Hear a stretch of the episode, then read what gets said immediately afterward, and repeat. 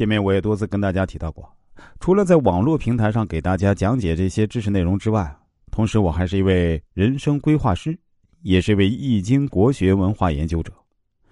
今天我就来跟大家讲述一个我给顾客做人生规划的案例分享。这位朋友，我们姑且叫他小宋。小宋当年找到我来规划人生的时候啊，他就说要我用易经的方式给他做一次全面的人生策划。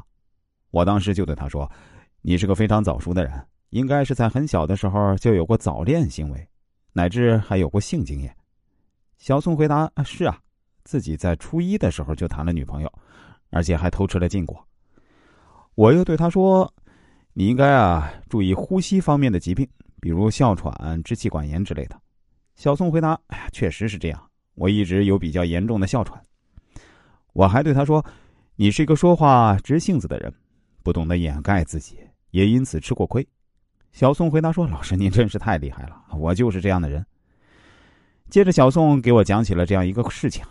原来，小宋在公司向来与他的好朋友李翔无话不说。有一次，借着酒劲儿，小宋对李翔说了一个他从不曾对人开口的秘密。以前，小宋年轻好胜，有一次呢，跟朋友一起吃饭，喝多了，这邻桌啊嫌他们太吵，让他们小声点哎，小宋听了不乐意，便冲着那人大声说：“哎，你什么事了？”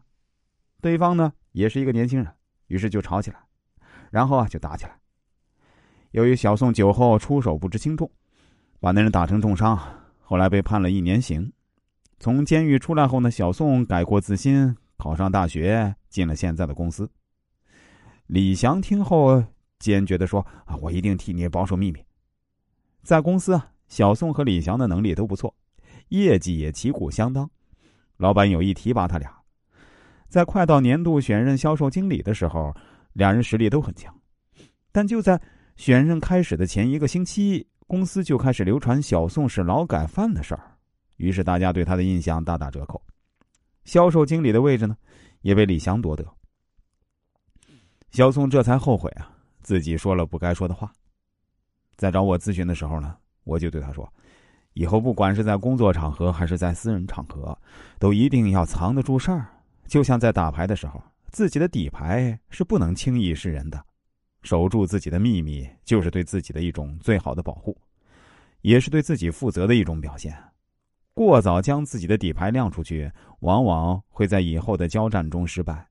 羽翼未丰满时，更不可四处张扬。